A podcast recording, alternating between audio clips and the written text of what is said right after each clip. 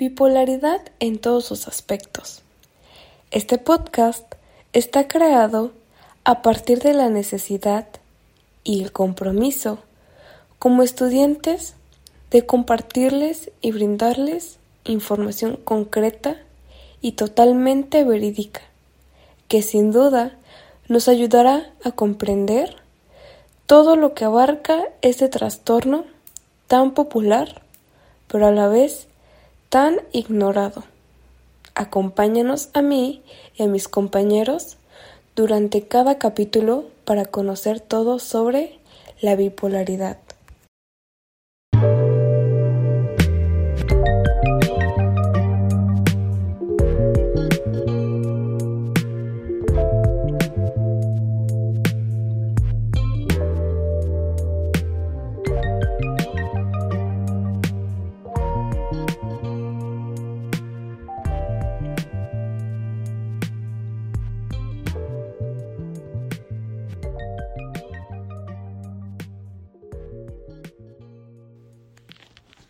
Hola, bienvenidos. A lo largo de este capítulo aprenderás sobre las personas con bipolaridad, cómo relacionarte con ellas en caso de que te encuentres con una, y también tocaremos el tema del tratamiento que lleva este trastorno. Sean muy bienvenidos y bienvenidas a este capítulo. Yo soy Dana y hoy les presentaremos este proyecto en el cual estuvimos trabajando durante meses para poder brindarles la información necesaria, pero sobre todo verídica, con la finalidad de poder dar a conocer de mejor manera ese trastorno del cual no se habla mucho, el trastorno bipolar. Así que los invitamos a relajarse, tomar un té o servirse su snack favorito mientras disfrutan de este capítulo y se inmersan en este mundo de la psicología. En este capítulo nos estará guiando la compañera Diana, alumna de la Prepa Tech al igual tendremos la participación de los estudiantes Elizabeth, Juan Carlos y Valeria.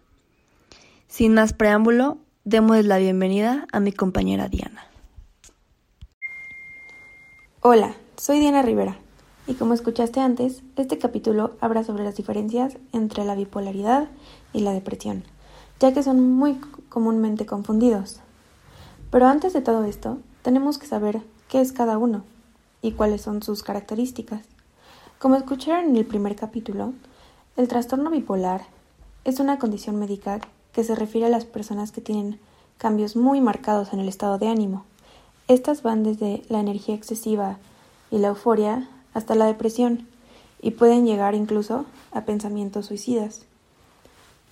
Por otra parte, la depresión se, define como un trastorno del estado anímico, en el cual los sentimientos de tristeza, pérdida, ira o frustración interfieren con la vida diaria de las personas durante un periodo que puede llegar a durar de desde días a semanas o hasta más. Muchas personas no saben o no logran darse cuenta de las diferencias que existen entre la depresión y la bipolaridad, pensando que las dos son las mismas, ya aunque son un poco diferentes, ya que la depresión es sumamente común en las personas y mucha parte de nuestra población la tiene, mientras que la bipolaridad afecta solo a una pequeña parte de la población mundial.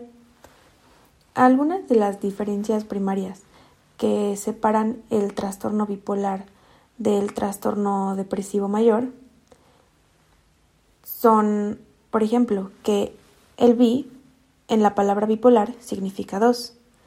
En el trastorno bipolar básicamente cambias entre dos polos o extremos del estado de ánimo. Los estados de ánimo son muy altos. Estos son llamados episodios maníacos. Y muy bajos, que son llamados episodios depresivos. La depresión se considera unipolar. Uni significa uno. La depresión se presenta solo con un estado de ánimo, una sensación de tristeza o melancolía que dura por lo menos dos semanas. Las personas con un diagnóstico de trastorno bipolar 1 habrán tenido por lo menos un episodio maníaco, pero es posible que nunca hayan tenido un episodio de trastorno depresivo mayor. Las personas con un diagnóstico de trastorno bipolar 2 habrán tenido al menos un episodio hipomaníaco que presidió o siguió a un episodio depresivo mayor. Por otra parte, las personas con trastorno depresivo mayor no experimentan sentimientos extremos y elevados, que los médicos clasificarían como manía o hipomanía. No siempre es fácil diagnosticar el trastorno bipolar. Es posible que las personas vayan al médico por primera vez cuando tienen un episodio depresivo, en lugar de durante un episodio maníaco o hipomaníaco. Los episodios depresivos en el trastorno bipolar pueden parecerse mucho a los observados en la depresión. La aparición de al menos un episodio maníaco distingue la depresión unipolar de la depresión bipolar. Sin embargo, con el trastorno bipolar puedes tener episodios depresivos durante muchos años antes de que se diagnostiquen o aparezcan tus primeros episodios maníacos o hipomaníacos.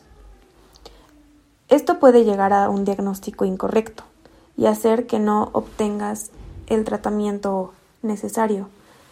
Por esta razón, los médicos a menudo, a menudo diagnostican erróneamente el trastorno bipolar como depresión en primera instancia, ya que no aparecen todos los síntomas en una sola ocasión.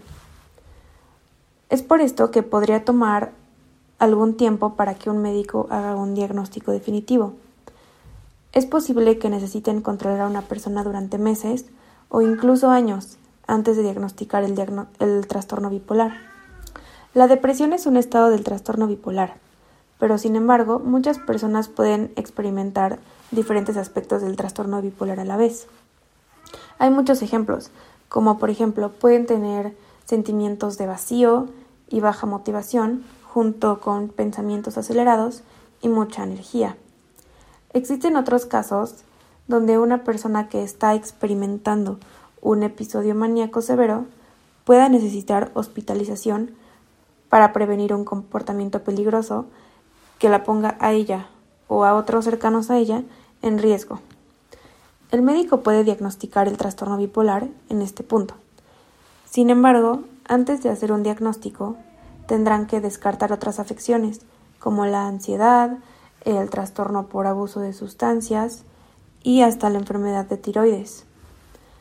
De hecho, existe un estudio muy interesante publicado en una revista llamada Llama Psychiatry, en donde los investigadores escanearon los cerebros de las personas con depresión clínica y también escanearon los cerebros de personas con trastorno bipolar.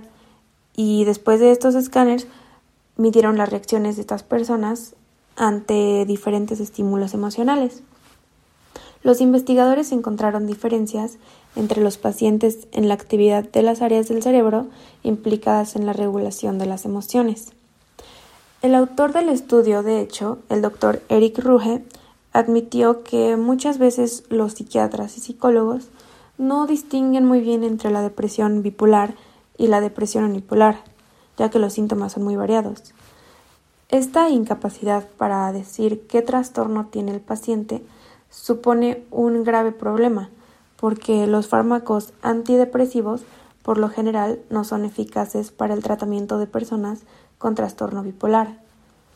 Estos medicamentos, incluso en ocasiones, si son mal diagnosticados, aumenta este riesgo de, subir, de sufrir un episodio maníaco.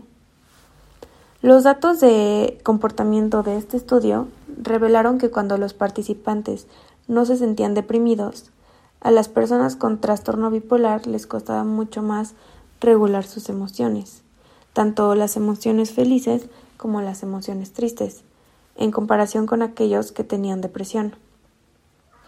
Pero cuando se sentían deprimidos, los pacientes con trastorno bipolar regulaban mejor las emociones felices. Ambos grupos presentaron los mismos resultados cuando se trataba de controlar las emociones tristes, mientras permanecían deprimidos.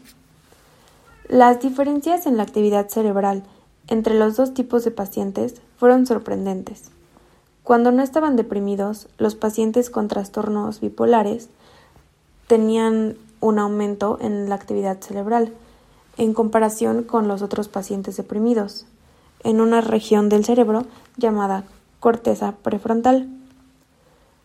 Esta está implicada en regular las emociones. Este resultado del estudio sugiere que los cerebros de los pacientes con trastorno bipolar tenían que trabajar más que los cerebros de los pacientes deprimidos para lograr el mismo nivel de control emocional.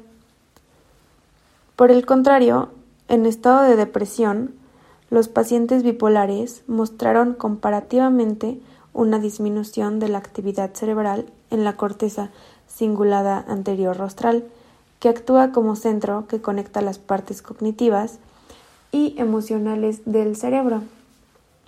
Por lo tanto, aunque el paciente con trastorno bipolar, como los pacientes como con trastorno de depresión, no mostraron diferencias de comportamiento en el control de su tristeza durante los episodios de depresión. Su actividad cerebral reveló grandes diferencias. El siguiente paso será estudiar si las diferencias en la actividad cerebral que los investigadores observaron en el estudio pueden ser utilizadas para diferenciar entre pacientes con estos dos trastornos, mejorando así tanto el diagnóstico como el tratamiento posterior que se le dé a los pacientes. Esto es un gran avance, ya que si este estudio se logra hacer, muchos psiquiatras se van a ayudar de esta información para diagnosticar correctamente a los pacientes. ¿Qué les pareció este estudio? Está interesante, ¿no? Como aprendieron hoy, existen muchos casos de personas que son mal diagnosticadas, ya que estos dos trastornos son muy parecidos. Ahora ustedes ya saben las principales diferencias entre la depresión y el trastorno bipolar. Espero mucho que esta información les haya servido y los esperamos en el próximo capítulo. Gracias y hasta la próxima. Muchas gracias a Diana por esta grandiosa e interesante información. Espero que los temas que abarcan este capítulo hayan sido de su total interés y que les haya servido toda esta información. En el siguiente capítulo estaremos hablando sobre las diferencias entre bipolaridad y depresión, características de cada una de ellas y sobre todo se explicará por qué estos trastornos no son lo mismo. Nos vemos en el siguiente capítulo. Gracias.